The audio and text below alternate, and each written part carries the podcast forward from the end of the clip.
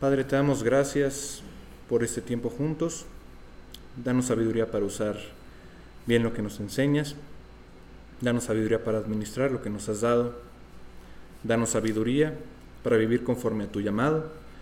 Y con los días que nos quedan, sean muchos o pocos, que los vivamos con prudencia, no con desenfreno. Como dijo el apóstol Pablo en su carta a los Efesios en el capítulo 5, versículo 15. Mirad pues con diligencia como andéis, no como necios, sino como sabios, aprovechando bien el tiempo porque los días son malos. Por tanto, no seáis insensatos, sino entendidos de cuál sea la voluntad del Señor.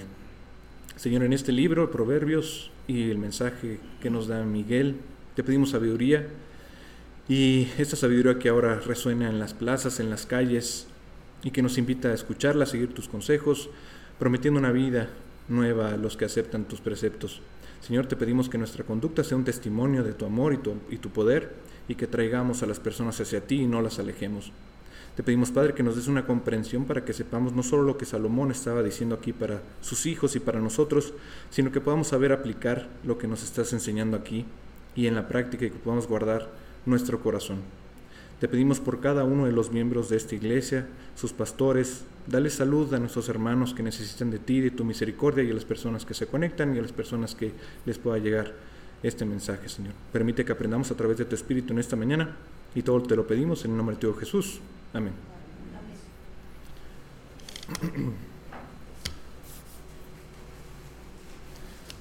Bueno, ¿cómo nos despertamos hoy? Todos dirían, ah, no, ¿verdad? ¿Te levantaste esta mañana deseando ser más como el Señor? ¿Queremos glorificar al Señor y honrar a Dios en todo lo que decimos y hacemos? ¿Así nos despertamos hoy? ¿O fue un día, un día normal, un día cualquiera? Si abren sus Biblias donde nos quedamos en Proverbios en el capítulo 4, lo veremos. Les voy a compartir primero cómo llegamos aquí porque como les decía hay que repetir las cosas para acordarnos, ¿no? Recordemos que el rey Salomón se dirigía a su hijo Roboam. Y recuerdan las cosas que aprendió, bueno, le decía las cosas que había aprendido de su padre David. Así que está hablando con él y dice, le dice el primer proverbio, ¿no? Que, también está hablando con sus otros hijos.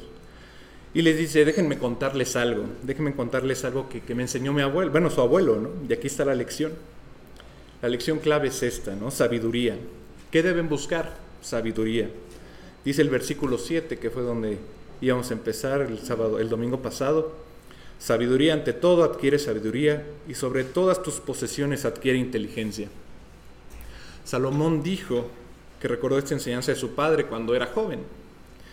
Por cierto, Salomón habrá tenido, si, si algunos no se equivocan, eh, Deberá tener unos 19, 20, 21 años tal vez, tal vez menos, cuando se convirtió en rey de Israel. Ahora les pregunto, ¿cuántos de ustedes eran sabios, sabios a los 19 años, ¿no? en la adolescencia?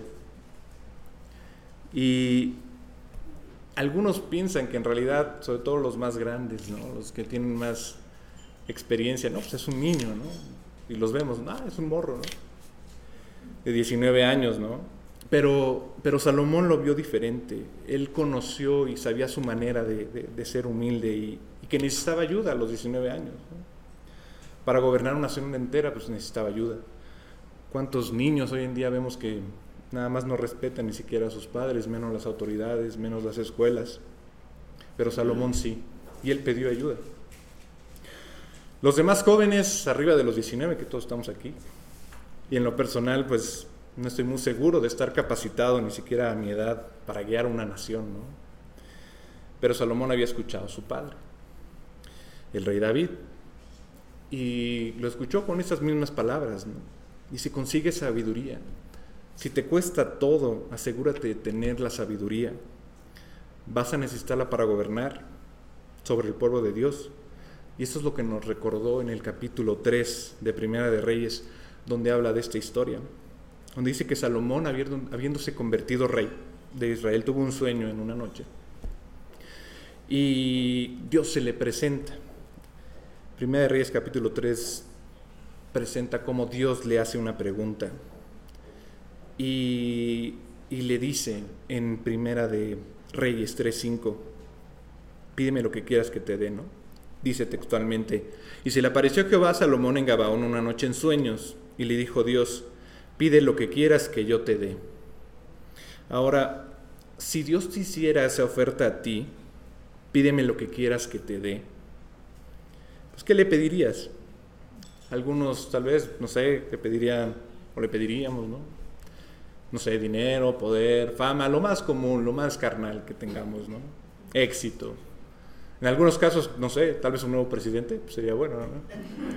Pero bueno, normalmente pedimos no, pues un problema familiar, ¿no? tal vez tienes algo que estás pasando en, tu familia y creo que, cada uno de nosotros lo tiene, ¿no? Nunca hay nadie que, que, está así al 100 y las condiciones perfectas, claro que no. Entonces seguramente por, por algo en la familia, ¿no? Salomón podría haber pedido todo eso y más, pero este tipo de cosas grandes para el hombre para él, él, no lo veía así. Y lo que pidió fue lo siguiente, Primera de Reyes 3 del 6 al 9. Y Salomón dijo, tú hiciste gran misericordia a tu siervo David, mi padre, porque él anduvo delante de ti en verdad, en justicia y con rectitud de corazón para contigo. Y tú le has reservado esta tu gran misericordia, en que le diste hijo que se sentase en su trono, como sucede en este día. Ahora pues, Jehová Dios mío, Tú me, has, puesto a mí, tu siervo, por rey en lugar de David, mi padre, y yo soy joven, y no sé cómo entrar ni salir, y tu siervo está en medio de tu pueblo, al cual tú escogiste, un pueblo grande que no se puede contar, ni numerar, ni por su multitud. Da pues a tu siervo corazón entendido para juzgar a tu pueblo y para discernir entre lo bueno y lo malo. No decía, tenía tanta humildad que decía, mira, yo la verdad no sé ni cómo entrar ni salir, o sea, estoy perdido, por favor, ayúdame. Tuvo esa humildad. Y, le dijo a Dios, dame un regalo, permite que, tu siervo, que, el hijo de David, a quien tú le tuviese misericordia, le puedas conceder un regalo. Este regalo que, que tú le das es este. Dice, dame sabiduría. Y él piensa que todos sus hijos y nosotros que necesitamos aprender estos versículos, ¿no? Que dicen que tenemos que conseguir sabiduría, ok, está bien. Pero dice, aunque nos cueste todo lo que tengamos, necesitamos conseguir esta sabiduría, no solo, no solo educación, no solo conocimiento, sino sabiduría para saber lo que está bien y lo que está mal. Y hacer lo que Dios quiere que hagamos. De nuevo a, Proverbios 4, el 7. Vamos a recordar lo que dice, ¿no? Y, les voy a hacer un comentario, ¿no? Para mí suena un poquito raro. Dice, sabiduría ante todo, adquiere sabiduría y sobre todas sus posesiones adquiere inteligencia. Entonces, cuando lo lees la primera vez, dices, bueno, pues suena muy circular, ¿no? O sea, aprende esto para sabiduría, para sabiduría, sabiduría, inteligencia, inteligencia, sabiduría. Entonces suena así. Pero recuerden que, la traducción de, de, dónde viene, del, hebreo, ¿no? Y lo que significa sabiduría, bueno, lo que significa eh, en, hebreo es eh, esta parte de de que, de que es el hombre interior que, también eh, tiene que ver con la mente, tiene que ver con la voluntad, con el corazón, con los sentimientos y, el intelecto. O sea, si tú le pones así, digamos, la, la, palabra así en, en, la traducción, implica todo esto, ¿no?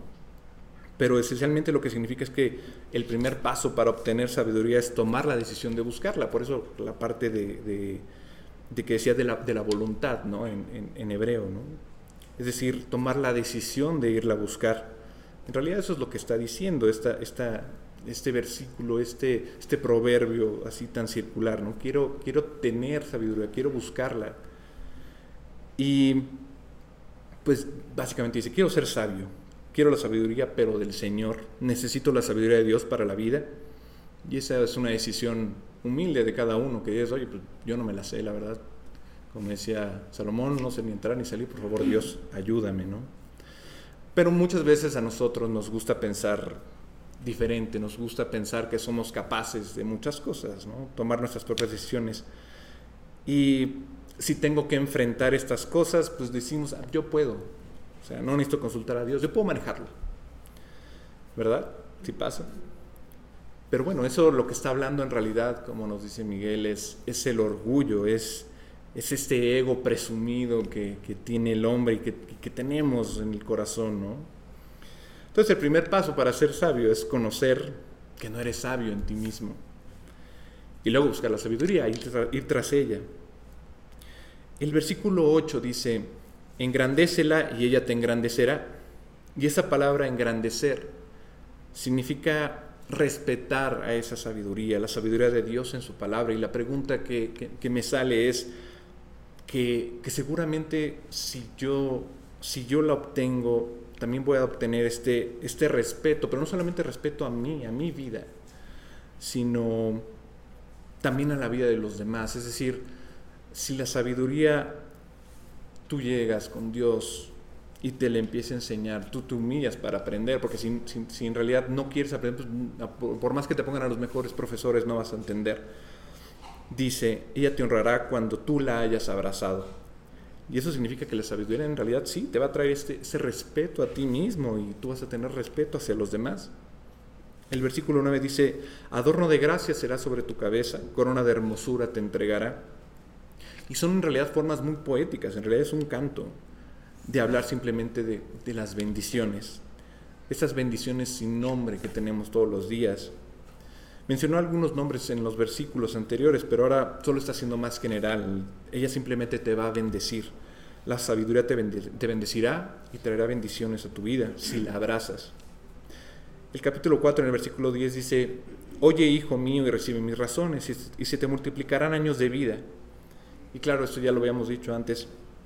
Habla de amar, de, habla de no tomar, de evitar estas malas decisiones que potencialmente podrían truncar la vida de, cualquiera de, nosotros. Y lo explica en el, en el versículo del 11 al 17, dice, por el camino de la sabiduría te he encaminado, y por veredas derechas te he hecho andar. Cuando anduvieres no se, no se estrecharán tus pasos, y si corrieres no tropezarás. Retén el consejo, no lo dejes. Guárdalo, porque eso es tu vida.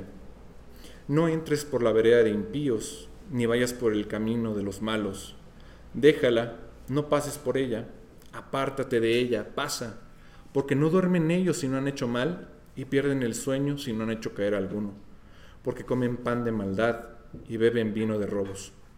Cuando leo esos versículos, pienso que, algunos de los mejores consejos que, que los padres dan y pueden dar es advertirles a sus hijos sobre, las, sobre todas las cosas, ¿no? Pero sobre todo también darles, eh, eh, ¿cómo decirlo?, este, esta herramienta para, para no tomar malas decisiones, sino recordarles también los trofeos por, por haber aceptado la sabiduría de Dios y, caminar con Dios. ¿A qué me refiero? Esos trofeos de batallas ganadas. Alguna vez en, en, alguna, en alguna reunión que, que tuvimos, eh, nos decía Miguel que también era importante no solamente orar por los problemas, sino dar gracias también por los que Dios nos había hecho cruzar, pasar y, terminar dándole, dándole gracias de que cruzamos una prueba más. ¿no? Entonces, es importante que estas situaciones a las que todos nos hemos enfrentado en la vida, pues sí se las puedan platicar, no solamente a sus hijos, sino a las personas que están cerca de ustedes, ¿no? Que ven que están cruzando tal vez el mismo camino, ¿no? Es decir, las tentaciones con las que nos hemos enfrentado, para decirlo simplemente, es, ok, he recorrido ese camino y, no he, y he visto su atractivo, la forma seductora en que esas cosas del mundo pueden apoderarse de ti, pero quiero advertirte algo. O sea, si, si te dejas seducir por eso, es un hecho que se va a voltear a ti y te va a morder. Entonces los padres pues, pueden dar esa, buena instrucción para un niño, ¿no? Para sus hijos. Creo que incluso es importante admitir ante, ante los hijos, ante las personas que, que podamos ser vulnerables, y más los padres, porque los hijos los ven todos los días y siempre se acuerdan de las cosas, que primeramente somos seres humanos y todos hemos llegado a tomar malas decisiones. Así que díganles lo que les decía, ¿no? He cruzado por ese camino, he cruzado por ese puente que está ahí, ese puente que está ahí, que ves así al fondo y que está en mal estado, pues ese lo tomé. Pero gracias a Dios, Él me ayudó a caminar con Él y pude atravesarlo. No por mí, sino porque me rescató. Ahora bien, no estoy aquí el día de hoy con ustedes para presentarme como un modelo de virtud. Estoy seguro que nadie lo es, lo dice la Biblia, ¿no? No hay nadie bueno, no hay justo ni a un uno, ¿no? Por eso y más deberían decirle los padres a sus hijos, me presento ante ustedes como un ser humano falible, que falla, a quien Dios lo ha perdonado. Sí, sí, fallé, pero adivina qué, hay una buena noticia, Dios me perdonó. Afortunadamente, ¿no? porque me buscó. Pero hombre, ojalá pudiera ser así de sencillo, ¿no? Pero hay años que no vamos a poder recuperar. Y ojalá pudiéramos recuperar algunos, algunos que han sido de angustia, algunos que han sido de dolor, algunos que han sido por nuestras propias decisiones tontas. Y pues poder encontrar en el mundo pues algunos de estos, de estos años que cuando éramos jóvenes no debíamos haber tomado por ver cosas atractivas, ¿no? Y encontrar en esas tentaciones que, que, podamos entender que, que, no era nuestro momento de, de, digamos, de ser inteligentes para tomarlas, porque pues muchas de esas malas decisiones las tomamos. Y muchas de esas fueron, fueron realmente dañinas, ¿no? Pero no solamente para uno, digo, pues dicen, ¿no? Ay, pues los jóvenes, ¿no? yo me acuerdo que sí lo decía, ¿verdad? Que decía, no, no, no, pues así al fin soy yo nada más, ¿no? No pasa nada. Pero no, no es cierto. Por más que te pase algo y dices que nada más es para ti, no. Te dañas no solamente tú, sino dañas a las personas que están cerca de ti. Pues sí, a mí me ha tocado, o sea, sí he lastimado a mucha gente con mis malas decisiones. Y quiero que ustedes también puedan ver esas cosas dentro de sí, esas cosas pasadas que, que, uno hace, que Dios ya nos perdonó, gracias, gracias por ello. Pero, pero continuamente recordarlas, como se los decía, hay que recordar, hay que recordar, ¿no? Entonces, ese es un padre que, que, le aconseja a sus hijos y que les dice, a ver, vean estas cosas, entiéndanme, escúchenme, ¿no? Él se los dice y es para que lo recuerden, que, que se les quede grabado en, las mentes de, en las mentes jóvenes de su hijo y, sus demás hijos, ¿no? Y en sus corazones más que nada, ¿no? Y que lo recuerden día tras día, ¿no? Por eso decía Miguel, ¿no? Que proverbios eran uno para cada día del mes, ¿no? Pues ahí estamos recordando, recordando, recordando, ¿no? Pero lo más importante es que el mismo Salomón le decía a Robán, o sea, mira, si tú ves ese camino, ese camino está mal, o sea, sabes que está mal, pero se ve atractivo. Dice, mira, tú y los demás, o sea, sigan caminando, solamente sigan caminando, no se detengan. Sí, ahí está la tentación, ok. Solo sigue caminando y pasa de largo, pasa de largo. El versículo 4 perdón, el capítulo 4, en el versículo 18 dice, mas la senda de los justos es como la luz de la aurora, que va en aumento hasta que el día es perfecto. El camino de los impíos es como la oscuridad, no saben en qué tropiezan. Dice, ni siquiera saben en qué tropiezan, ¿no? Entonces Salomón recurre a las metáforas de la luz y la oscuridad para ayudarnos a entender. Somos, somos muy gráficos muchas veces ya que hay que hacer énfasis en, algo. Ustedes y yo no escuchamos eh, este versículo eh, como lo escucharía el Roboam y la gente que escuchó los, proverbios, ¿no? Es decir, eh, si nos vamos unos cientos de años atrás, recordemos que el pueblo de Israel estuvo en Egipto y hubo una plaga que le llamaron, sí, la plaga de la oscuridad. Dice Éxodo 10 y empieza justamente en el versículo 22 así el título, ¿no? La plaga de la oscuridad, perdón, en el, antes del 21, la plaga de la oscuridad. Y el 21 dice, entonces el Señor le dijo a Moisés, extiende tu brazo hacia el cielo para que en todo Egipto haya una oscuridad tan espesa que hasta se pueda tocar. Moisés levantó su brazo hacia el cielo y hubo una oscuridad tan grande en todo Egipto que durante tres días nadie podía ver a su vecino ni moverse de su lugar. En cambio, en todas las casas de los israelitas había luz. Recuerdo alguna vez que iba de, viaje, de hecho fuera de, la Ciudad de México a Querétaro, tempranito, ¿no? Porque estaba trabajando allá. Y todo estaba clarito y demás, iba en, el coche. Y de repente de la nada, así se puso, ya saben, como la neblina total, ¿no? Pero, pero tal cual, o sea, era como una pared entonces ni se notaba, en un momento apareció. La crucé y sí, tal cual. O sea, gris, completamente no se veía nada. Me tuve que hacer a la orilla, ¿saben? Intermitentes y demás. Y se veía la fila que todos traían eso, ¿no? Me imagino que muchos de ustedes lo han, lo han pasado. Y de verdad, o sea, si tú llegas a salir, que es peligroso en la carretera, no lo hagan. Pero si llegas a, a, tocar así como la nieve, pues saben, ¿no? O sea, se puede tocar porque, porque es, está espesa, está fría, ¿no? O sea, sí se siente, ¿no? Entonces imagínense en, esta plaga, ¿no? Que era, no, no era gris ni era de día, o sea, sí era de día, pero de día y de noche, pero era totalmente oscura. Hoy en día, pues en realidad nuestra oscuridad, pues no es tan oscura como solía ser en aquellos días, ¿no? Desde el punto artificial, desde el punto de vista que tenemos una luz artificial, ¿no? Eso pues lo, produjo el, el, hombre con sus plantas y los inventos y demás, y ya no estamos tan oscuros supuestamente, ¿no?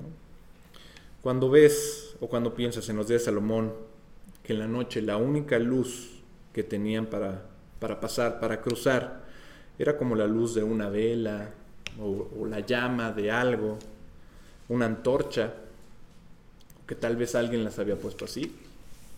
Bueno, pues ves que, que de alguna manera la oscuridad significa que, que sí podían comprender qué era, ¿no? Pero más que nada que podían comprender que era que era peligroso aventurarse a través de ella.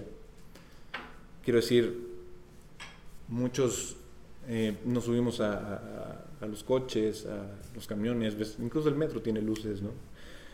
Y tienen sus faros, ¿no? LED, este, de halógeno, xenón, quién sabe qué tantos, ¿no?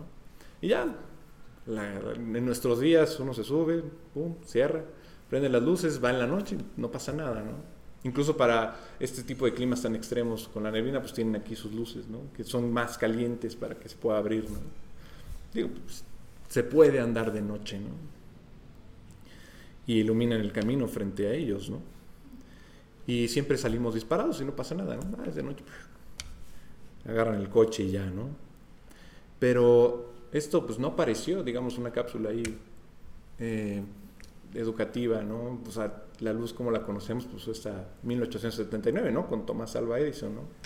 Cuando puso su foquito con un filamento de bambú ahí carbonizado y duró dos días prendido, ¿no? ¡Wow! Todos, bravo, ya lo hicieron, ¿no? Y pues sí, cortaba yo creo que muy caro tener muchos focos que se fundieran a los dos días. Pero apenas, ¿no? O sea, imagínense con Salomón, imagínense todavía con, con en Egipto, ¿no? Entonces en su cultura obviamente salir de noche era, era, era abrirse realmente a ser pues muy, muy vulnerable, ¿no? Y potencialmente un grave peligro, porque no podías ver a dónde ibas y había cosas en la oscuridad que no están normalmente cuando están en la luz, ¿no? No tenían tampoco alumbrado público, ni lugares por donde atravesar tan fácilmente como tú y yo los tenemos de cierta manera cuando se empieza a oscurecer, ¿no? Y aún así pensamos que estamos seguros. Entonces la imagen de la oscuridad que Salomón le está pintando a, Roboam es una imagen de, peligro, es una imagen de vulnerabilidad, es una imagen de riesgo. Y básicamente está diciendo, no te arriesgues. Camina en la luz, camina en la sabiduría, la sabiduría es la luz. Ilumina tu camino frente a ti con ella, ¿no? Y en Juan 8, justamente en, el versículo 12, el título dice, Jesús, la luz del mundo. Jesús se dirigió otra vez a la gente diciendo, yo soy la luz del mundo, el que me sigue tendrá la luz que le da vida y nunca andará en la oscuridad. Ya nos estaba hablando nuestra amiga la sabiduría, justamente de a quién se refería, y se refería a Jesús. Aquí hablamos que ahora puedes ver a dónde vas porque has permitido que la sabiduría ilumine este camino para ti. Alguien podría decir, bueno, ¿Qué hace alguien si simplemente no es muy sabio, bueno, presente, ¿no? O simplemente tal vez simplemente está buscando comenzar a, eh, a entender, a buscar la sabiduría, valga la redundancia, ¿no? Bueno, Dios también ha puesto personas a nuestro alrededor, personas que han experimentado y personas que son mayores en años, personas que han caminado con Jesús por más tiempo en sus vidas. Y podemos ir a esas personas y decirles, oye, estoy lidiando con esta situación y no estoy seguro de cómo luchar con ella. Es un buen momento en ese instante de poder ir y, escuchar estas palabras que seguramente tiene, tiene para ti por medio de, de, la palabra de Dios, ¿no? Y para que no avances más en ese camino oscuro y que te puedan guiar.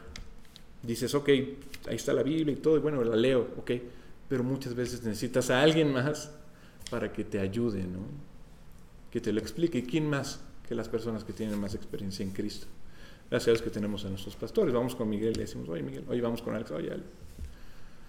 Muchas veces no los aprovechamos, ¿no? Me, incluyo, ¿no? Porque igual digo, no, pues es que está muy ocupado, ¿no? Pero, pero Dios los puso para, para nosotros, para que podamos ir con ellos. Entonces hay que pedir por ellos para que siempre Dios los ilumine y también su paso y su vida nos ilumine a nosotros.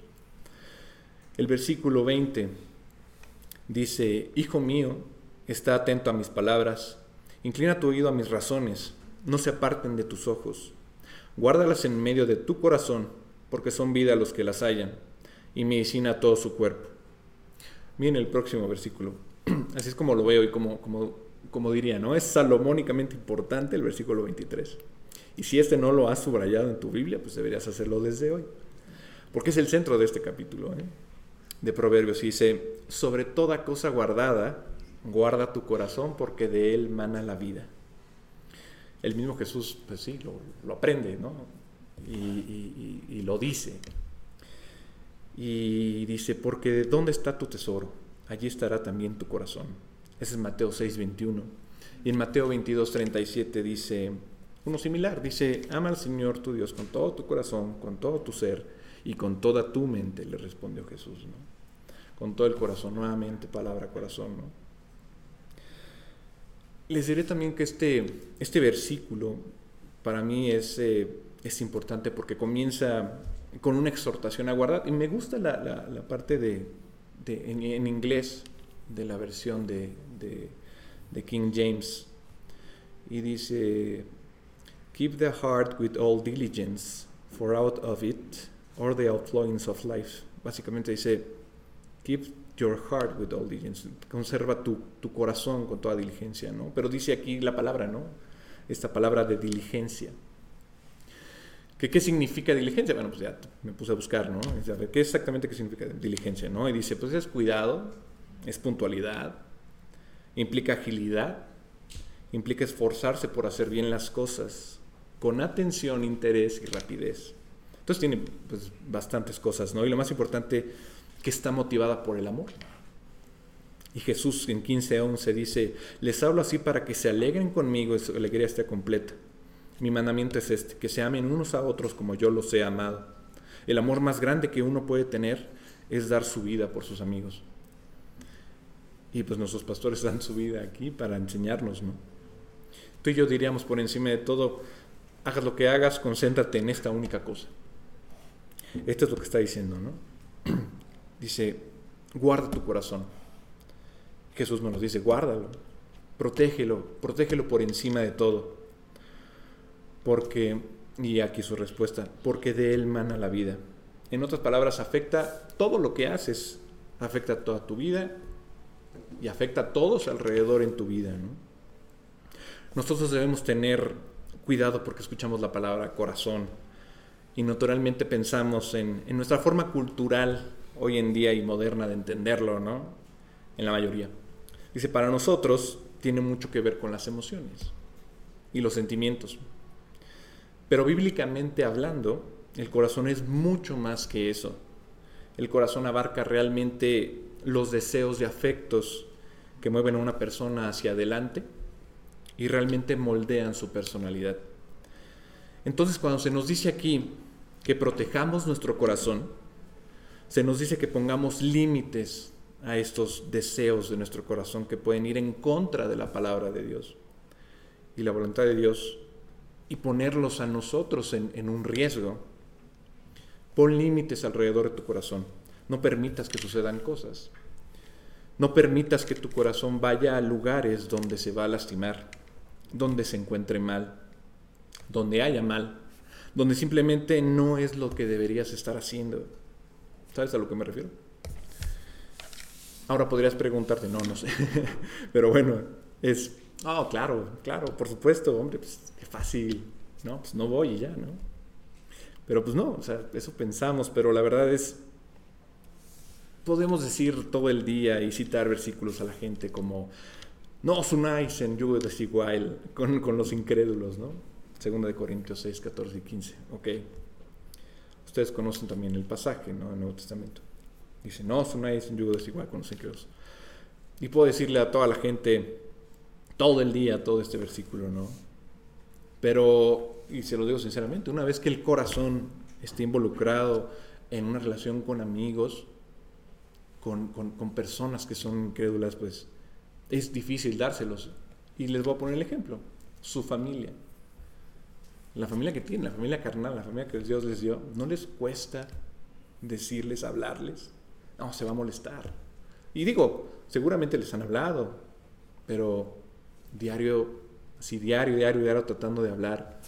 Pues hay veces en las que pues llegamos a no hablarlo. Digo, sí, pues mejor paz y comemos juntos y pues si hay oportunidad les hablo. Pero muchas veces no pasa, ¿no? Es difícil decir, yo, ya le dije, me dijo que no, híjole. Pues Dios dame, dame sabiduría para hablarle, dame gracia para hablarle, ¿no? Es difícil hablar con los incrédulos, es difícil hablar con, con quien no conoce y no quiere conocer a Dios. Entonces involucra el corazón. Y vemos que en el futuro, ¿no? Que, su vida se está incendiando. ¿Y qué hacemos? No? no hacemos nada. Pero ahí le pedimos a Dios, Dios, por favor, danos la oportunidad, corrige mi testimonio, déjame hablar, déjame hablar. Pero es difícil con la familia, ¿no? Hasta el mismo Jesús lo dijo. Entonces, tal vez incluso este amor que tenemos pues se ve mermado de, tanto con uno con otro. ¿A qué me refiero? Dices, ok, amo a mi familia, quiero hablarle más, ok, pero no puedo, entonces te sientes compungido, ¿no? Y luego dices, Dios no le pude hablar, ¿no? Y te sientes compungido otra vez con Dios, entonces dices, no, bueno, está yendo pues como en feria, ¿no? Pero bueno, ahí está, ahí está Dios para, para que pueda Él ayudarnos en nuestro corazón y que pueda fluir esta, esta vida de que habla, ¿no? Entonces, si tú empiezas con, estos sentimientos y no poner límites al corazón, pues sí, te va a afectar, va a, afectar tu vida, tus relaciones y lo más importante, va a empezar a, afectar tu vida con Dios. Y quiero poner una nota al pie de página, ¿no? No puedes meterte en una situación que no es bíblica sin que afecte tu relación con Dios, básicamente, ¿no? Tal vez pase, tal vez, ¿no? Entonces, él dice aquí, no corras detrás de todo lo que ves, no te dejes desviar por los deseos pecaminosos que te ponen en peligro y que te llevan al pecado. Guarda tu corazón. Escucha, esta es una de las razones por las que se, supone que nosotros en el cuerpo de Cristo debemos animarnos unos a otros. Por eso decía y citaba el versículo de ámense entre todos, no ámense los unos a los otros, ¿no? A caminar de acuerdo con la palabra de Dios. Y se supone que debemos ayudar y reconocer en nosotros y en los demás esas, esas zonas de peligro y recuerden, cuando alguien se está acercando a una zona de peligro, pues digo, es de esperar que alguien, que alguien en tu vida esté dispuesto, dispuesto a hablarte, ¿no? Es decir, si tú ves que, que alguien va a un precipicio, ¿no? Pues como que lo tratas de tener, o igual, ¿no? En la escalera, ay señora, cuidado en la escalera, no se resbalosa, ¿no? O sea, se lo dices, ¿no? Es natural.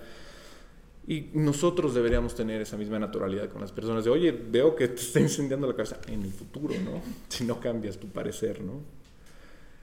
Y es, no, creo que algunas veces no es como decírselo muy, eh, pues sí, muy tranquilo, ¿no? A veces sí es de, oye, es que con cuidado, ¿no? Dices, hey, volteate, tranquilo, mira, ahí hay peligro, ¿no? Eso es peligroso, tengo una alerta roja aquí, oye, tranquilo, ¿no? Y ahí me pasó hace poco con, con mi primo. y, y le decía, oye, ten cuidado aquí, ¿no? Y sí, me lo entendió, pero pues Dios trabajará en él, ¿no? Eh, es decir, esperamos que alguien nos diga, oye, ten cuidado por ahí, ¿no? Ahora, si estamos en un camino que se ve en realidad muy mal, como este puente que les decías, que les decía, nosotros nos podemos preguntar, ¿ese es el camino que el Señor quiere que tome? O sea, no hay más y es nada más este puente. Como dije una vez que el corazón de alguien está comprometido, es realmente difícil caminar ileso, ¿no? Algunos tienen que llegar tal vez al final del camino y tal vez podrán ver cuán miserables pueden ser. Y esto en cualquier viaje, ¿no? Si es que siguen por esa zona de peligro. Y también me refiero a, a, estas eh, relaciones que son eh, sentimentales con una persona que, que, no sea creyente de, Dios, ¿no? Y pues la historia que les iba a contar otra vez, pues es, es, muy sencilla, digo, pasa todos los días carnalmente, ¿no? Y se los comentaba, ¿por qué eh, la mujer eh, no tiene marido y tiene un hijo? Ah, bueno, porque el marido la dejó, ok. Pero lo podemos ver en la Biblia, ¿no? ¿Cuántas veces no vimos que, que por no creerle a Dios, eh, pues hubo, hubo, hubo, pecados carnales en donde pues, resultó ser una tragedia, ¿no? Y ahí tenemos a David pues el mismo hermano de Salomón, que, que murió por el pecado de, de David con, con Betsabé. Y ya, bueno, Dios los perdona, y bueno, ahí está Salomón.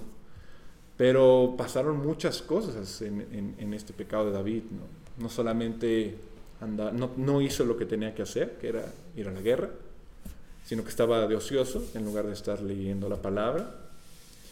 Y no solamente ocioso, estaba de fisgón y de chismoso, ¿no? Viendo ahí a, la ventana a ver qué se encontraba. Digo, como si nunca hubiera estado a la ventana ahí, ¿no? Ya sabía lo que iba. Y de repente, bueno, está bien, ¿no? Pues sí, está guapa la muchacha. y ya luego, pues, ¿qué pasa? Pues, triste historia, comienza esta relación sentimental y de una, de una mujer que estaba, estaba casada, ¿no? Bueno, saben el resto de la historia, en donde termina muerto, lo manda a matar, todo Israel está envuelto en esta oscuridad. Y bueno, el mismo David y la misma Betsabe también, ¿no? Y bueno, la culminación es cuando ella obviamente tiene a, su hijo de esta relación extramarital y termina, termina muerto, ¿no? Digo, el niño, pues la verdad Dios se lo llevó, pero ellos tuvieron que pasar junto con el pueblo de Israel en realidad una, un momento muy, muy, muy complicado y donde también ¿no? le, le decían a, a, David, no vayas por ahí, no vayas por ahí, se pudo haber preguntado, ¿E-, ¿es este el camino por el que Dios me quiere? Y mira, nada más desconectó así el auricular con Dios y pasó. Pero bueno, aquí le vamos a dejar. Eh, el siguiente, la siguiente vez que eh, Proverbios 4, nos vamos a quedar en el 24. Los cielos cuentan la gloria de Dios y el firmamento la obra de sus manos. Un día emite palabra a otro día y una noche a otra noche declara sabiduría. No hay lenguaje ni palabras, ni es oída su voz. Por toda la tierra salió su voz y hasta el extremo del mundo sus palabras. Seguramente todos conocen este inicio del Salmo 19. Aquí lo importante de estos tres versos, versículos que acabamos de mencionar, es, primero Dios da testimonio de lo que Él es. Luego vemos a la humanidad que no lo reconoce. No hay lenguaje ni palabras, ni es oída su voz. A lo mejor algunos de ustedes, algunos había, había meditado en esto, no lo sé, pero luego dice, por toda la tierra salió su voz y hasta el extremo del mundo sus palabras. Quiere decir que independientemente de lo que el hombre piense o haga, lo que el ser humano piense o haga, de todos modos Dios va a dar testimonio de su gloria. Y para nosotros es muy importante el conocer su testimonio, el conocer su gloria, porque a través de ella nosotros vamos a poder apreciar lo que realmente es Dios. Les recuerdo, estamos viendo el estudio de la santidad de Dios. Y este estudio muchos predicadores han mencionado que cambió sus vidas. Y en todo esto que yo les transmito, yo anhelo que el Señor cambie primero mi vida y la de ustedes también.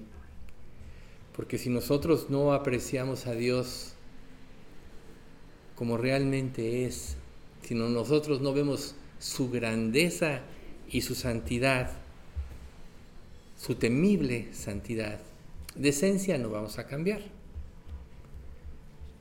Hay muchas verdades que la palabra de Dios nos dice. Hoy Mauricio mencionó varias en el libro de Proverbios. Pero la cuestión de todo esto es que ¿dónde está nuestro tesoro? Pablo dice, dijo, me propuse no saber otra cosa que Cristo ya esté crucificado. ¿Qué quiere decir? Que todos los pensamientos de Pablo siempre eran primero el Señor, los principios de su palabra, la doctrina y los mandatos que, les, que los dejó, cómo aplicar las enseñanzas a su propia vida, cómo poder transmitirlas. Pararse aquí enfrente, créanme que no es fácil, porque es muy fácil hablar, es muy fácil que tú digas tus palabras, pero transmitir las verdades de Dios, eso sí que es imposible para el ser humano, solo Dios a través de su Espíritu Santo lo puede hacer y yo creo que todos los que queremos servir al Señor y nos toca exponer, le pedimos mucho a Dios que sea Él el que hable a través de nosotros. Y entonces, esta parte que vamos a empezar a ver hoy se llama el misterio temible. Dios realmente es un ser tan santo que la Biblia dice, nadie puede ver a Dios y vivir. Y cuando nosotros exponemos nuestra vida delante de Él y nos acercamos a Él, nos damos cuenta de nuestras imperfecciones, nos damos cuenta de nuestra imposibilidad para cambiar por nosotros mismos. Pero si realmente queremos agradar a Dios y somos honestos, le vamos a pedir que Él nos transforme, sobre todo en todas aquellas áreas que gobiernan nuestra vida, que nos impiden adorarlo como Él merece, ¿no? Recuerden, los cielos cuentan la gloria de Dios. Todo lo que Dios hizo, en todo lo que Dios hizo merece adoración. Y como Él planeó las cosas, aunque nosotros no lo entendamos, es perfecto. Una de las cosas que también tenemos nosotros que comprender es que el sistema de pensamiento humano no tiene nada que ver con el sistema de pensamiento de Dios. De hecho, el libro de Isaías dice que mis pensamientos no son vuestros pensamientos, ni mis caminos vuestros caminos. Tan altos como son el cielo y la tierra, si son mis caminos de vuestros caminos, y mis pensamientos de vuestros pensamientos. Por tanto, si nosotros de alguna manera queremos comprender a Dios, no vamos a poder hacerlo. Por eso Dios nos pide vivir por fe, nos pide creerle.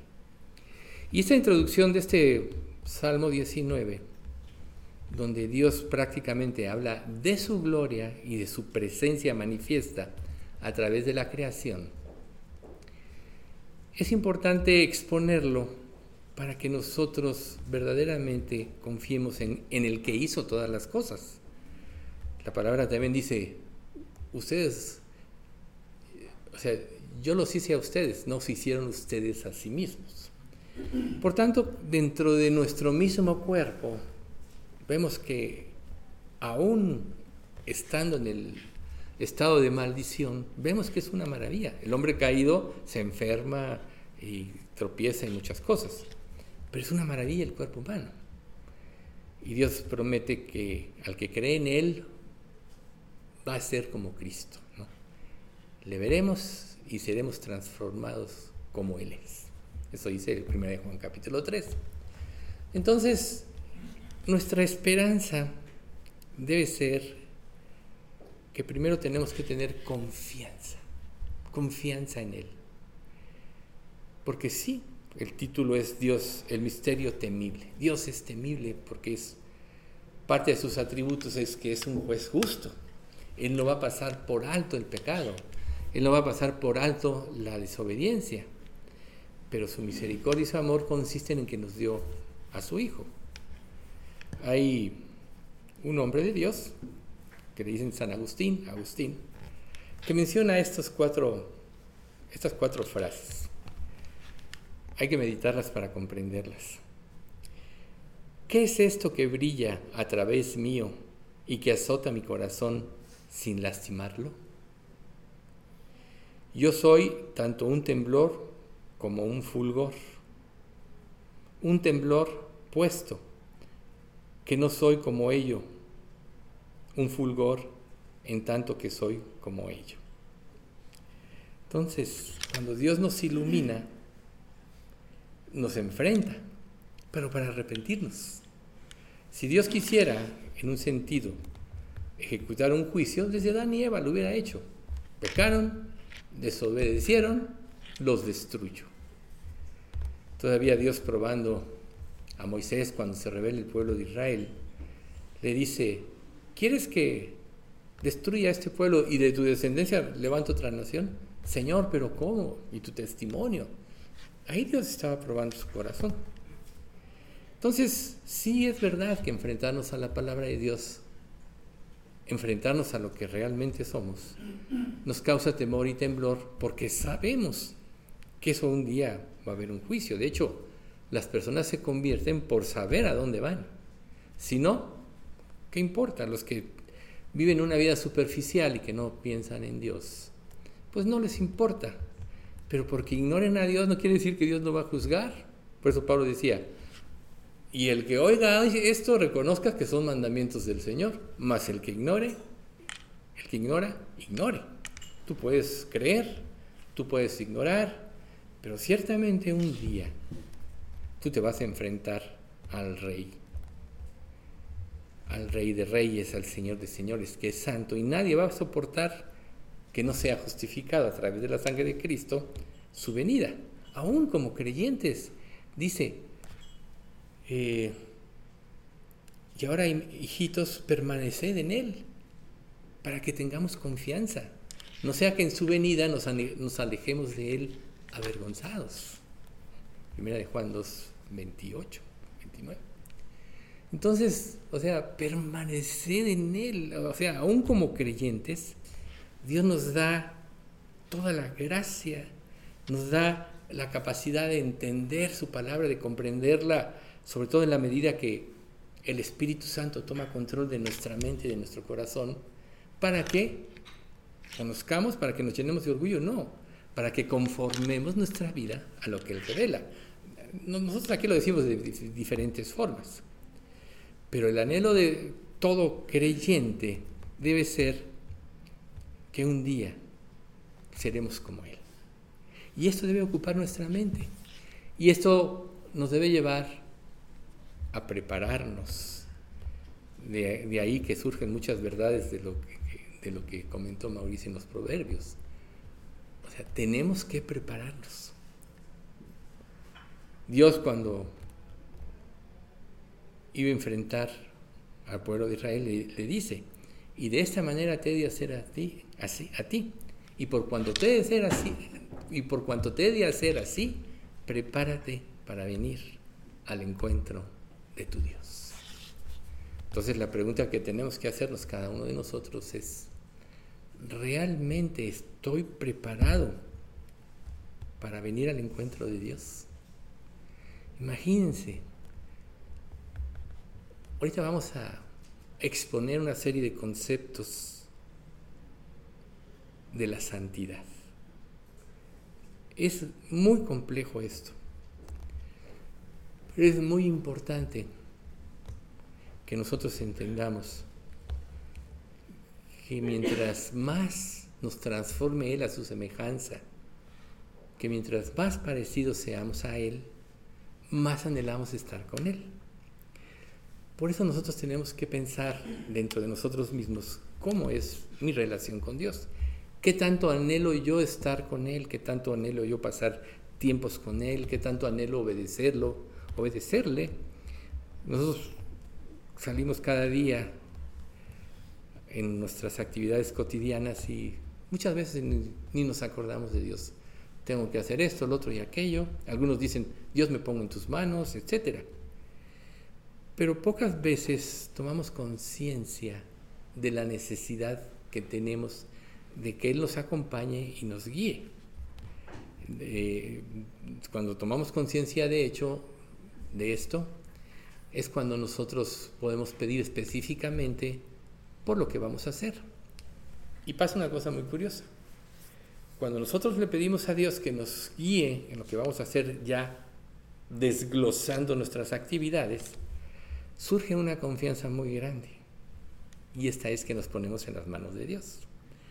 Porque confiamos que va a derramar su gracia para que todas las cosas fluyan cuando Dios derrama su gracia en algo, todas sus cosas fluyen. No sé si les ha pasado a ustedes, yo creo que sí, a todos nos ha pasado, que hacemos una cosa y otra y nada se da y nada se da y nada se da. Y hay veces que todo se acomoda tan bien que hasta uno dice, Dios intervino. Pero ¿qué pasa cuando todo sale mal? Cuando las cosas no salen bien, cuando todo se complica. Pues es una evidencia de que Dios no está derramando su gracia. Dios domina las circunstancias y es capaz de cambiar la mente y el corazón de las personas para que se cumpla su voluntad y su propósito y sobre todo para con sus siervos. Por eso de ahí la necesidad de depender de Él, pero si nosotros no entendemos en plenitud el significado de lo que se requiere ser, lo que, perdón, el significado, el significado de lo que requiere ser santo, va a ser muy difícil que anhelemos la santidad. ¿sí? Eh, como les decía, es un poco difícil definir. Hay una, serie de, conceptos y esta tarea pudiera ser muy complicado, podría parecer imposible. ¿Por qué? Porque la palabra santo, bueno, todos ah, ustedes han de decir, bueno, ya sé, santo apartado para Dios, ¿verdad? Es lo que todos pensamos. Pero en realidad, digo, eso en parte quiere decir. Pero eh, el hecho de que Dios actúe, de que Dios eh, en su persona manifieste su presencia, es precisamente cuando nosotros tenemos que tener claridad de la grandeza y de la pureza inmaculada de Dios. ¿Sí? O sea, durante, o sea, el lenguaje, la palabra santo, realmente en los diferentes idiomas no está bien definida, se define de muchas formas, pero es muy difícil o casi imposible poder establecer un concepto que nos dé toda la claridad de lo que significa la palabra santo, la santidad de Dios. Porque el, día que lo comprendamos, no vamos a querer hacer otra cosa que entregarnos a Dios. Y si nosotros no estamos poniendo el 100% de nuestra voluntad en nuestra entrega, realmente no hemos comprendido. muchas personas relacionan también la palabra santo con la bondad de Dios. No sabemos que Dios es un ser bondadoso, misericordioso, que gracias a esa bondad y esa misericordia mandó a su Hijo unigénito para que todo aquel que en él creyera se salvara, tuviera la vida eterna. Pero también dentro de, esa bondad eh, viene la severidad. Mira pues la bondad y la severidad de Dios, dice otro pasaje, ¿no? La bondad para el que permanece, pero la severidad para el que tome un poco las palabras de Dios para el que no hace caso, para el que lo toma a la ligera. También podríamos decir, respecto de la palabra santo, pureza, libre de mancha, totalmente perfecto e inmaculado en cada detalle. ¿Ve?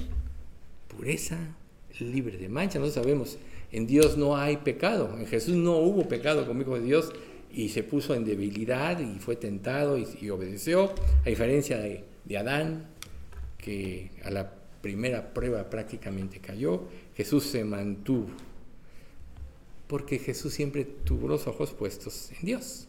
Recuerden, no puedo yo hacer nada por mí mismo, según oigo, así juzgo y mi juicio es verdadero, porque no busco mi voluntad, sino la del que me envió, la del Padre. Por ejemplo, en esta última frase, no busco mi voluntad, sino la del que me envió, la del Padre. ¿Cuántas veces nosotros en nuestra vida, en las diversas cosas que, que enfrentamos, que tenemos que vivir, o los planes que hacemos, realmente queremos hacer la voluntad de Dios? Nosotros planeamos nuestra vida, planeamos nuestros hechos, y a veces tememos pedirle a Dios consejo porque si Él dice que no, nosotros ya determinamos cómo deben ser las cosas, eso nos mete en una crisis tremenda. Yo quiero esto, pero no vayas a decirme el otro, por tanto ni te consulto.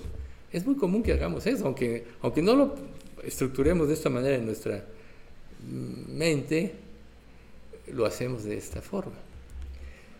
Pero esto generalmente nos pasa precisamente porque no comprendemos la pureza y la grandeza de Dios. Sabemos que Dios es perfecto, sabemos que Dios no se equivoca, que es infinitamente sabio.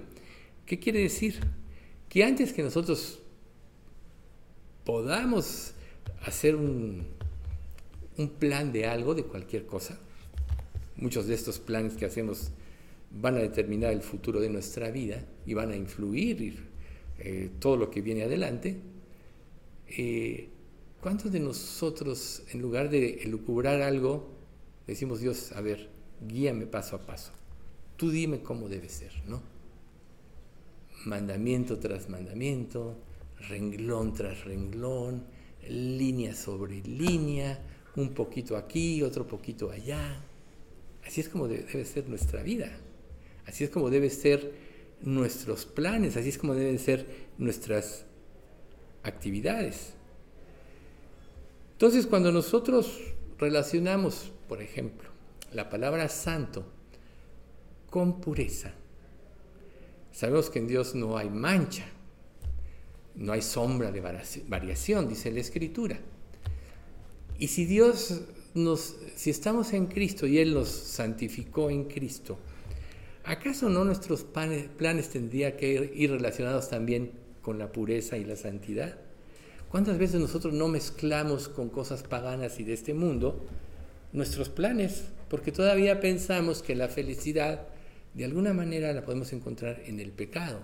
Y aunque no lo digamos abiertamente, podemos estar dando unos permisitos que nos puedan divertir y cosas de ese tipo, pero que enturbian la santidad, ¿sí?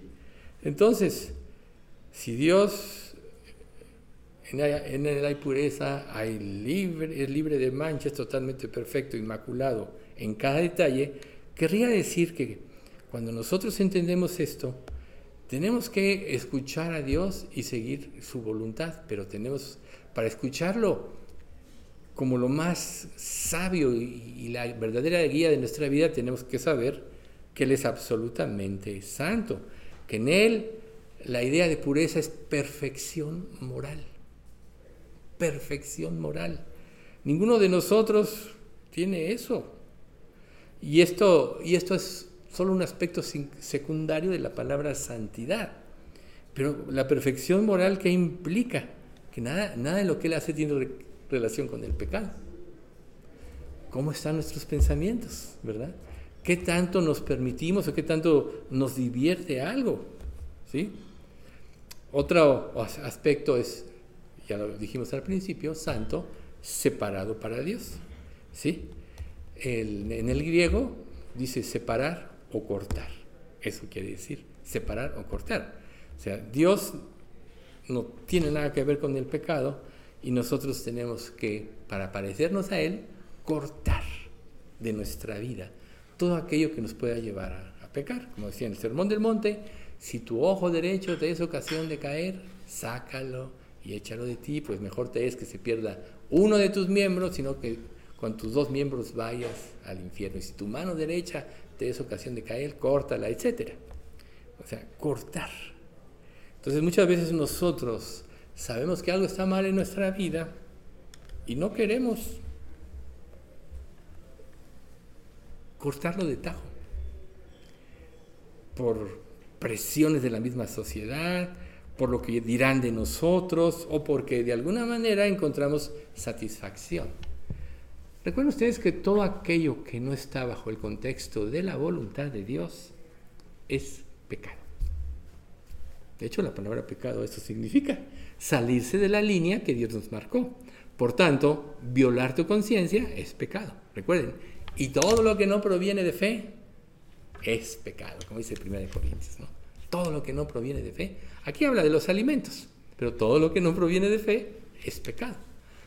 Entonces, y el que duda sobre lo que come, dice anteriormente, y no lo hace con fe, le es pecado. Y todo lo que no proviene de fe es pecado. Por tanto, nosotros podemos ver que si estamos tratando de comprender un poco la palabra santidad, nos vemos imposibilitados en nuestra mente en esta comprensión porque todavía en nosotros no hay esa pureza. Ahora, nadie puede ser puro en sí mismo, nosotros necesitamos que Dios nos santifique, que Dios nos purifique. Pero Dios dice, haciendo, entre Hebreos, 13, 21, haciendo Él en vosotros lo que es agradable delante de Él por Jesucristo, por medio de Jesucristo. ¿Qué te quiere decir? Que para una persona que es creyente, que pone su fe en Cristo, claro que tiene todo el potencial a través del poder de Dios a su favor para quitar, para cortar, para separar, para poner aparte. También significa santidad eso, corte aparte, para poner aparte. Entonces, cuando nosotros estamos así, a lo mejor lo que nos falta es reconocer que estamos mal. El ser humano, lo vemos desde Adán y Eva, tiende a justificarse. La mujer que tú me diste, eh, eh, se taparon con, hojas, eh, tuvieron temor de la voz de Dios. Todas esas, manifestaciones hablan de que habían roto su relación con Dios. Cuando tú vas a Dios, ¿cuál es tu actitud? Por ejemplo, si tú le pides que te guíe en algo que vas a hacer en ti y no se lo pones a Dios como para que lo apruebe, de alguna manera estamos diciéndolo hace un momento, de alguna manera tienes temor de que Dios te lo niegue. ¿Te das cuenta? Y el temor lleva a desobedecer. El temor surge porque no crees en el amor de Dios. ¿Qué dice 1 Juan 4:18? En el amor no hay temor. Porque el perfecto amor echa fuera el temor. De donde el que teme no ha sido, porque el temor lleva en sí castigo de donde el que teme no ha sido perfeccionado en el amor. Entonces hay temor, no hemos sido perfeccionados en el amor, entonces no podemos acercarnos a Dios con confianza porque Él es luz y todo lo pone de manifiesto. Entonces se dan cuenta. Eh, otra traducción es como una frase más exacta, un corte arriba de algo. ¿Se acuerdan de este atributo de Dios, que Dios es sobre todos y por todos? ¿Se acuerdan de ese? Cuando los empezamos a estudiar. Bueno, o sea, Él está por arriba de todos los conceptos humanos. Él está por arriba de la persona más inteligente, ¿no? Lo sabio de Dios es más sabio que ¿no qué? Lo débil de Dios es más sabio que los hombres, o etcétera, ¿no? En, 1 Corintios. No, lo, débil de Dios es más fuerte que los hombres. Eh, lo ¿verdad? O sea, Dios es superior al, al, entendimiento más alto que puede haber. Por tanto, Él es aparte de los conceptos humanos. Si tú dices, bueno, cuando tú me muestres yo te voy a obedecer. nunca vas a entender, porque nunca vas a entender a Dios. Dios pide que le obedezcas. Y cuando tú obedeces, generalmente comprendes que Él tenía la razón. Cuando tú sigues su guía, entonces tú dices, qué bueno que obedecí porque Dios me llevó a esto. ¿sí? Entonces, podríamos decir, como otra expresión, es que Dios está por encima de los demás. Eso también significa santidad. Cuando nosotros hacemos de esto una realidad en nuestras vidas, entonces es cuando tenemos que confiar en Dios, aprender a confiar en Dios absolutamente. Es difícil porque cada acto de obediencia es un acto de negarte a ti mismo. Pero cada vez que te niegas a ti mismo y obedeces, comprendes más la grandeza de Dios y la santidad de Dios. Por eso es que es un verdadero ejercicio, ¿sí? O sea, dijimos al principio, santo, separado para Dios. Pero también esta santidad implica trascendencia. Fíjense qué, concepto tan importante. Él trasciende todas las ideas, todos los pensamientos humanos, Él trasciende sobre toda la creación. ¿Es digno de confianza entonces? ¿Es digno de adoración? Claro que sí, sí. También podríamos decir, ascender a través, o sea, a través de, no hay nada que pueda impedir la voluntad de Dios. Siempre Él va a hacer su voluntad. Por eso es que Él pudo determinar desde antes de la creación del mundo cómo sucederían las cosas. Él ya sabía que Adán y Eva iban a caer. Pero digas, oye, si ya sabía por qué lo permitió. Bueno, si tú entiendes que la revelación de su Hijo era lo más importante en la creación, entonces entiendes por qué Adán y Eva tuvieron que caer. Si no, Dios no hubiera podido revelar a su Hijo. Si no, solo hubiéramos sido creación de Dios. Pero ahora Dios nos hizo hijos de Dios. Compartió su esencia con todos los que creemos. Dios compartió su esencia al darnos el Espíritu Santo, ¿o no? Al entrar el Espíritu Santo en ti, está compartiendo su esencia en ti. Por eso es que es tan importante la confianza, ¿sí? También se define como exceder los límites usuales. Fíjense. O sea, todo lo que el hombre piensa, todo lo que concibe, todo lo que piensa que debe ser, nada de eso tiene que, que ser de Dios. Su voluntad excede todo lo que el hombre puede pensar o hacer o planear. Por tanto, adorarle en su santidad, creerle, seguir su guía, nos va a llevar a exceder lo que no nos imaginamos a través de él. Si no, no diría la escritura, cosas que ojo no vio, ni oído oyó, y que no han entrado en corazón de hombre. Todas estas cosas Dios ha preparado para los que le aman. O sea, cosas que el hombre no se puede imaginar cosas que el pensamiento humano más avanzado no puede concebir, todo eso Dios lo ha preparado para los que le aman. Entonces, pregúntate a ti mismo, si yo digo que lo amo, la evidencia de mi amor va a ser cuánto le obedezco, cuánto le creo. Es muy fácil decir palabras, todo el mundo le dice a otro te amo, ¿no? Pero esas son palabras huecas. Creer en el amor de Dios precisamente es seguir su voluntad. Porque Dios siempre irá más allá del límite o del pensamiento humano. Ese es otro concepto. Trascender es elevarse sobre algo, ir por encima y más allá de cierto límite. ¿Sí? Dios es trascendiente porque trasciende, ¿sí? Entonces trasciende más allá de nosotros. Por eso nos pide vivir por fe. Recuerden, porque en el Evangelio la justicia de Dios se revela por fe y para fe, como está escrito, mas el justo por su fe vivirá. Primero, la fe que Dios te da, después del arrepentimiento, para salvación. Pero después el sello, la marca de un hijo de Dios es que vive por fe. ¿Por fe? ¿Por qué? Porque nunca va a comprender. Pero conforme vive por fe, la fe va dándole la mente de Cristo. Cristo vivió por fe, como ser humano, recuerden, el cual siendo en forma de Dios, no estimó el ser igual a Dios como cosa que aferrarse, sino se despojó a sí mismo tomando forma de siervo, hecho semejante a los hombres. Y estando en la condición de hombre, se humilló a sí mismo, haciéndose obediente, o sea, vivió por fe en lo que Dios le revelaba, hasta la muerte, y aunque lo, lo llevó esto a la cruz, y muerte de cruz.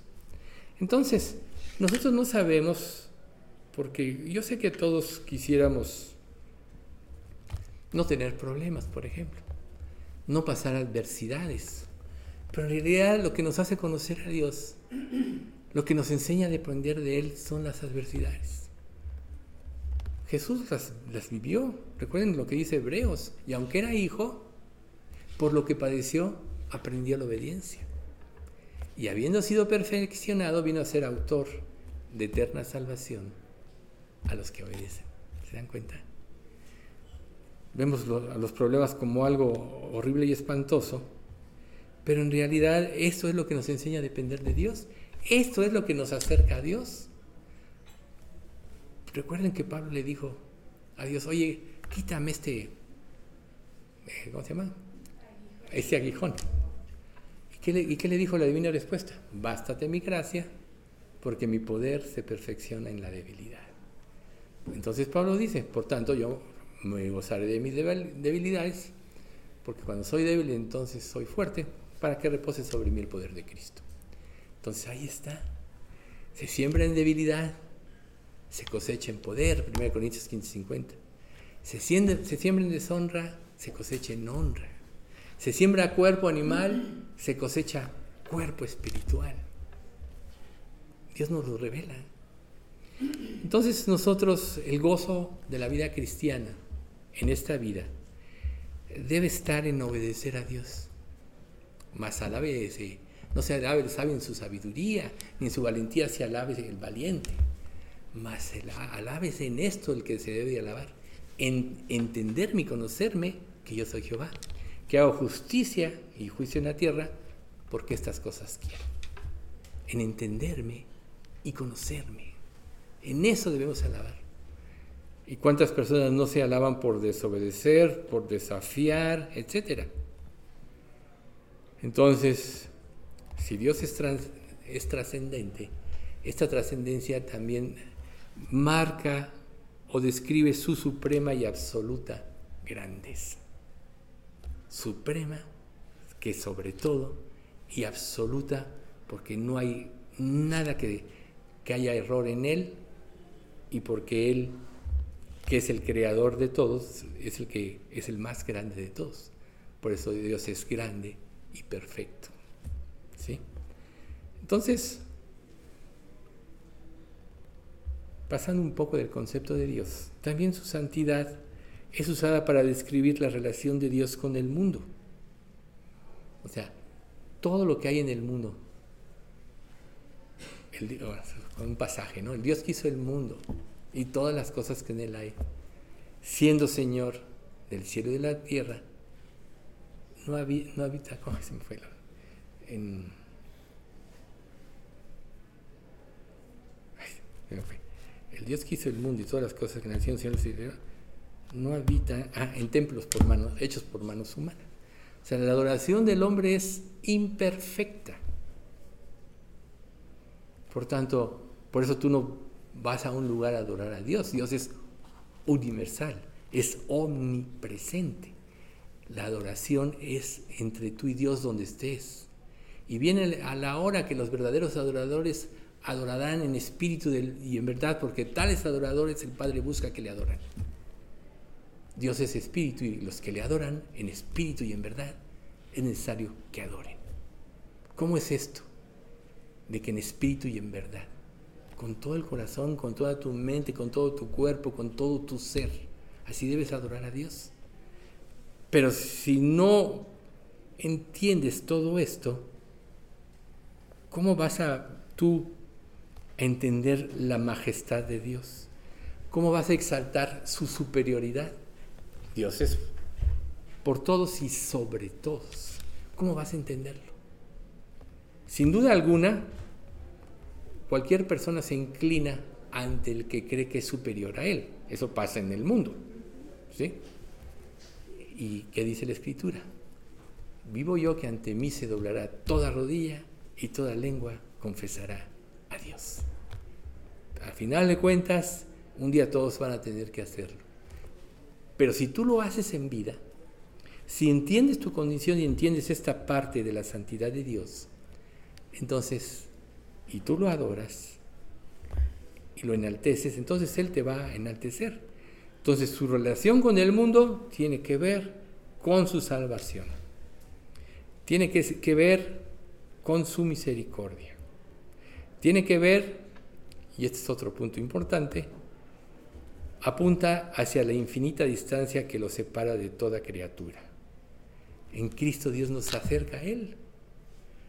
Dios está con nosotros cuando el Espíritu Santo entra.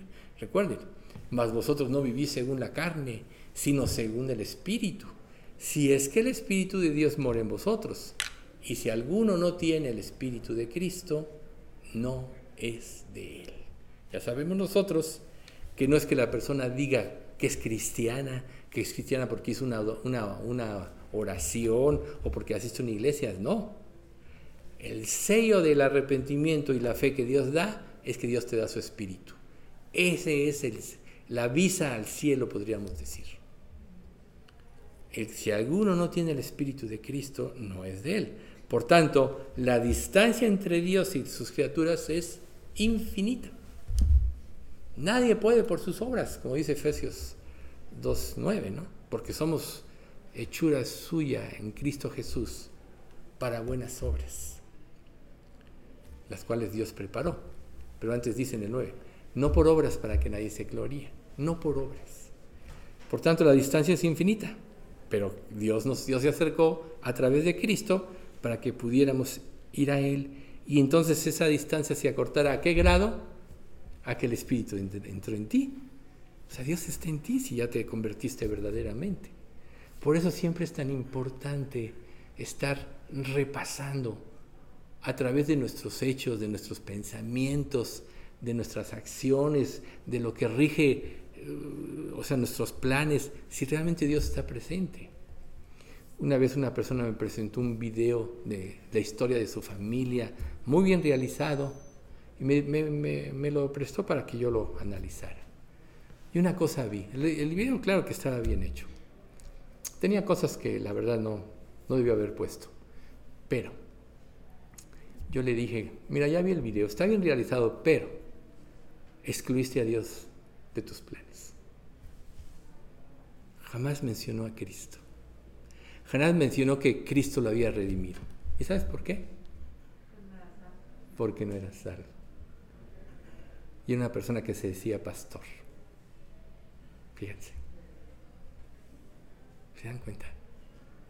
Es muy fácil decir, es muy fácil presumir, pero por eso está este pasaje.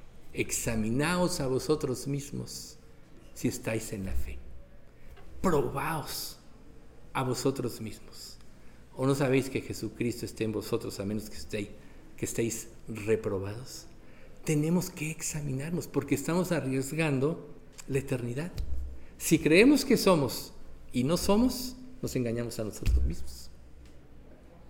Y si nos sorprende la muerte sin tener esta relación verdadera con Cristo, ya sabemos a dónde vamos. Por tanto, es, importante no llenarnos de orgullo y decir yo sí soy. muchas personas por orgullo dicen yo sí, pero no han profundizado lo suficiente para saber que la salvación proviene de Dios.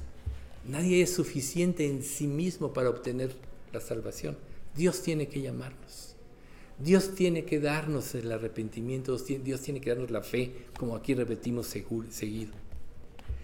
Pero si tú estás escuchando hoy estas palabras, es porque Dios quiere, te está dando la oportunidad. Por tanto, no te arriesgues, porque la trascendencia a Dios en su consumidora majestad. O sea, su majestad consume todo, su luz disipa toda tiniebla. Por tanto, para que vayamos a Él, Él tiene que consumir o destruir toda nuestra suficiencia, todos nuestros conceptos. Digo, es muy, muy, quizás sea muy bonito decir yo luché, yo hice, yo logré. hay un pasaje que dice, ¿qué tienes que no recibiste? Y si lo recibiste, ¿por qué te glorías como si lo hubieras recibido? A veces las personas no entienden que a unas oportunidades en la vida que algunos aprovechó, que alguna persona aprovechó, Dios le dio la inteligencia para aprovecharlas. Y algunas que desperdiciaste porque Dios no quiso.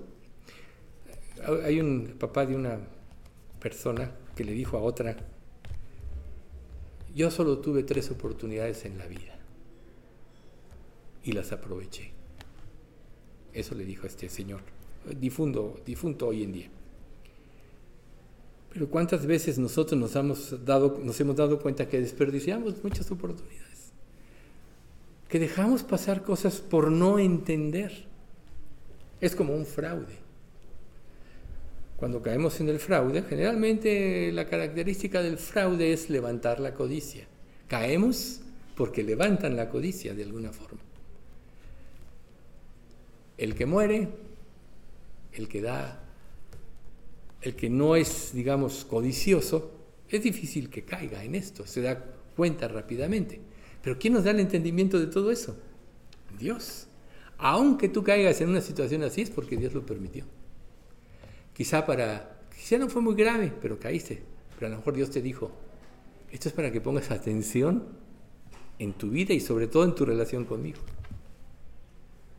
No hay cosas que pasen por casualidad en la vida. Todo lo que Dios permite para sus hijos, y lo dice la Escritura, a los que aman a Dios todas las cosas les ayudan a bien, es para enseñarnos. No hay tragedia para un hijo de Dios.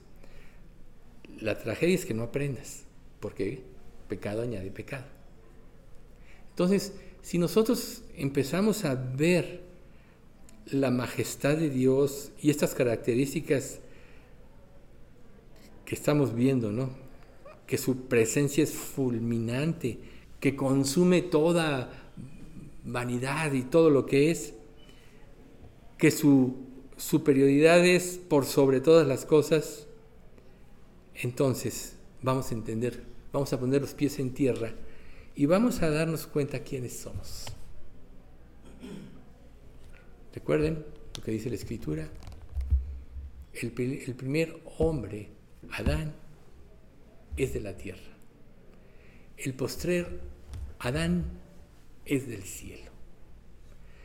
Y ninguna persona que tenga una relación con Dios tiene ninguna característica del cielo a menos que se convierta. Entonces cuando Dios te enfrenta, tienes que poner los pies en la tierra. Yo soy de la tierra. Soy criatura. Y me estoy enfrentando ante la majestad de un Dios santo, infinito, que todo lo ve, al que no se le puede engañar, que conoce más de ti que tú. Si no, no diría, Dios entiende todo intento de los pensamientos, pero también dice, si tú le buscares, le hallarás. Mas si lo desechares, Él te desechará para siempre. Entonces, ¿qué haces con la información recibida? Muchas veces aquí hemos dicho, oye, sal y vive lo que estás aprendiendo en un estudio. Si sales y, sigues tu, vida igual, Dios te toma como necio, sin ánimo de ofender a nadie. Porque el que escucha y no hace es necio. El sabio es el que escucha y aplica, ¿no? Ahí está la parte del proverbio que vimos hoy, que nos hizo favor Mauricio de exponer. O sea, Dios siempre liga las cosas porque tiene un objetivo.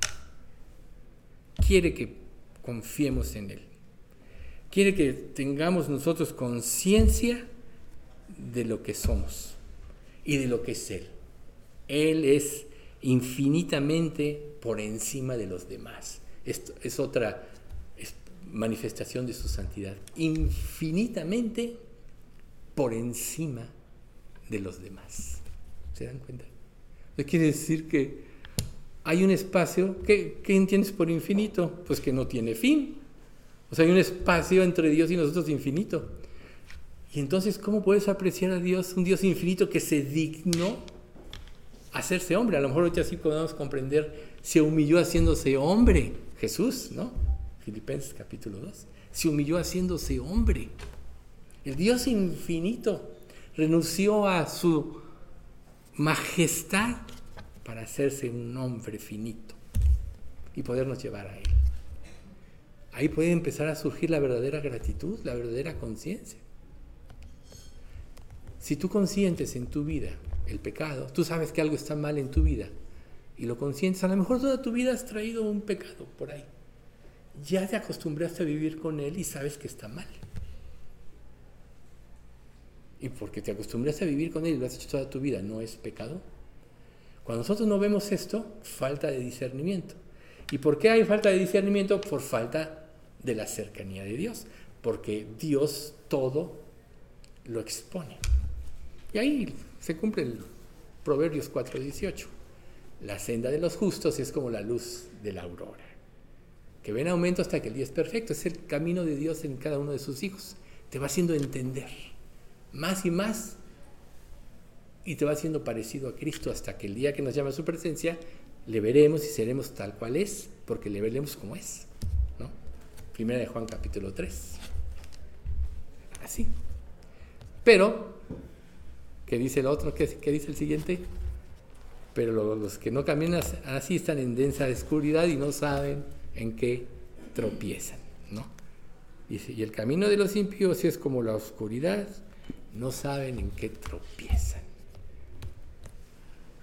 Entonces toma conciencia de la grandeza de Dios, de su exaltada superioridad y que la distancia entre tú y Él es infinita, no se puede medir, pero ese Dios que habita en luz inaccesible al que no podemos llegar, ese Dios vino a salvarnos, vino a darnos una nueva vida, una nueva esperanza. Y ese fue su plan. Mejor es ser hijo de Dios y participar de su naturaleza que ser creación de Dios, como Adán. Es mejor ser. Entonces entendemos por qué Dios lo hizo de esta manera. Entendemos por qué Dios fijó, como dice Hebreos, los límites y las sazones que en su potestad Él puso, porque Él sabe cómo lo hizo, es perfecto. Por eso debemos de saber que en la época que nacimos, en la familia que nos tocó, en la ciudad o en el país que nos tocó, en lo que vivimos, todo fue planeado por Dios. Porque, pero, pero el objetivo era que era la mejor oportunidad para nosotros de ir a Él. Tú puedes a lo mejor dices, no, si hubiera nacido hace dos siglos, ay, no había tanto problema como ahora. Había otros problemas. Hoy estamos en la época que todo lo consigues fácil, ¿no? En aquel tiempo quien quería comer tenía que salir, matar su pollito, salir a cazar, cosas de ese tipo, no había refrigeración, cosas así. Cada época tiene sus pros, tiene sus contras, pero lo importante no es eso, sino por qué estás y, por qué Dios te puso en este tiempo y por qué Dios te puso en la familia porque todo iba a contribuir a tu salvación, porque era el objetivo de Dios. Entonces imagínate una persona que rechaza a Dios. Entonces, esa persona no tiene jamás perdón. Hebreos 10, 29. ¿Cuánto mayor castigo pensáis que merecerá el que pisoteare al Hijo de Dios y tuviere por inmunda la sangre del pacto en la cual fue santificado e hiciere afrenta al Espíritu de gracia. Rechazar a Cristo es tener en poco sus enseñanzas, no obedecerlas, no poner nuestra mirada en Dios, hacer justificar nuestras acciones, no ver, a pesar de que Dios te lo muestre, tu verdadera condición.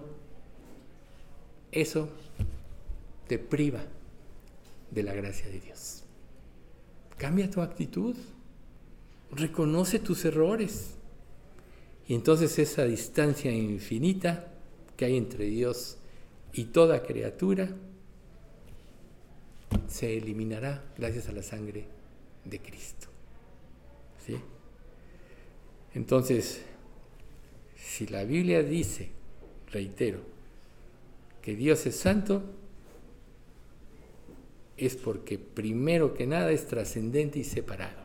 No se nos olvide, el pecado nos separa de Dios. Pero gracias a Cristo, ahora podemos estar unidos a Él a través de su Espíritu Santo. Y Él es el que nos va a ayudar a vivir la vida que Él pide. Por tanto, no hay victoria en un área débil de tu vida. Si eres salvo, no estás dependiendo de Dios realmente. No estás aborreciendo el pecado. O sea, otro aspecto importante de la santidad es que Dios aborrece el pecado. ¿no? Él está irado contra el impío todos los días, porque sabe el efecto del pecado. Y cuando nosotros no vemos la maldad del pecado, la gravedad del pecado, y lo consentimos, entonces estamos actuando en contra de Dios. Si Dios dice que el pecado es malo y tú lo consientes, ¿qué le estás diciendo a Dios?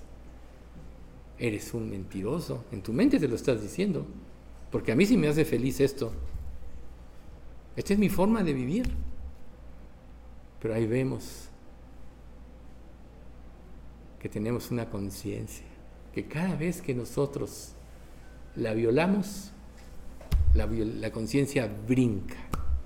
¡Ey! Esto está mal. ¿Cuándo? ¿Cuándo vamos a eliminar la, la mala conciencia?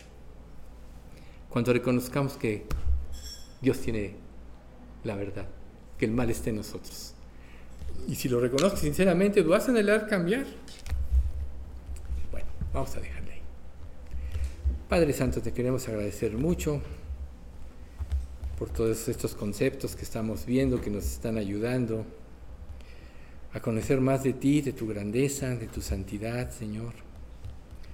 Realmente entendemos hoy que, que esta palabra trasciende cualquier definición o concepto humano, pero que tú a través de tu Santo Espíritu nos puedes ir haciendo comprender quién eres tú y quiénes somos nosotros.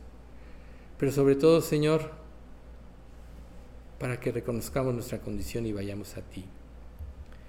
Enséñanos, Padre, a ver la maldad que hay en nosotros. Danos el anhelo de la pureza, de la santidad. Danos el anhelo de vivir para ti, Señor, de vivir para agradarte, porque sabemos que esa es la senda segura, el camino de tu voluntad. Y sabemos, Padre, que fuera de ese camino solo hay tropiezos, dolores y sufrimiento.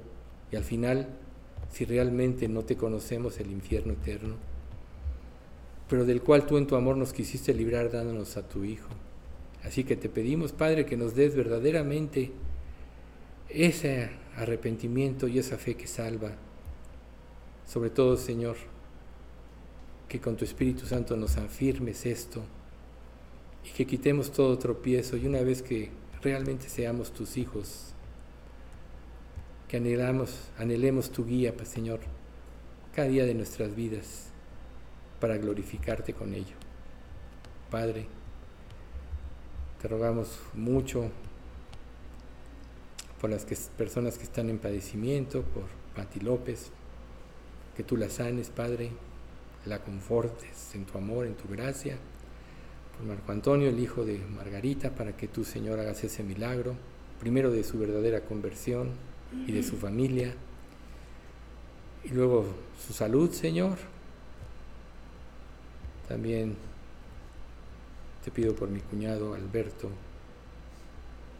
que está también con cáncer.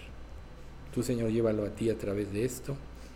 Y por Señor, pues sabemos que la lista es larga, tú sabes por todo lo que oramos, por cada una de las peticiones que te hacemos, por los problemas y salud que, que experimentan las múltiples personas con las que convivimos. Tú traes siempre, Señor, la oportunidad de salvación primero que nada, que las personas pongan los ojos en, ti y luego glorifícate en sus vidas conforme a tu voluntad, que es buena, agradable y perfecta. Señor, guarda en santidad a nuestra iglesia y te pedimos que sigas derramando tu gracia para poder ir comprendiendo con mayor profundidad el camino de tu santidad y tu santidad. Todo esto en nombre de Cristo Jesús te lo pedimos. Amén.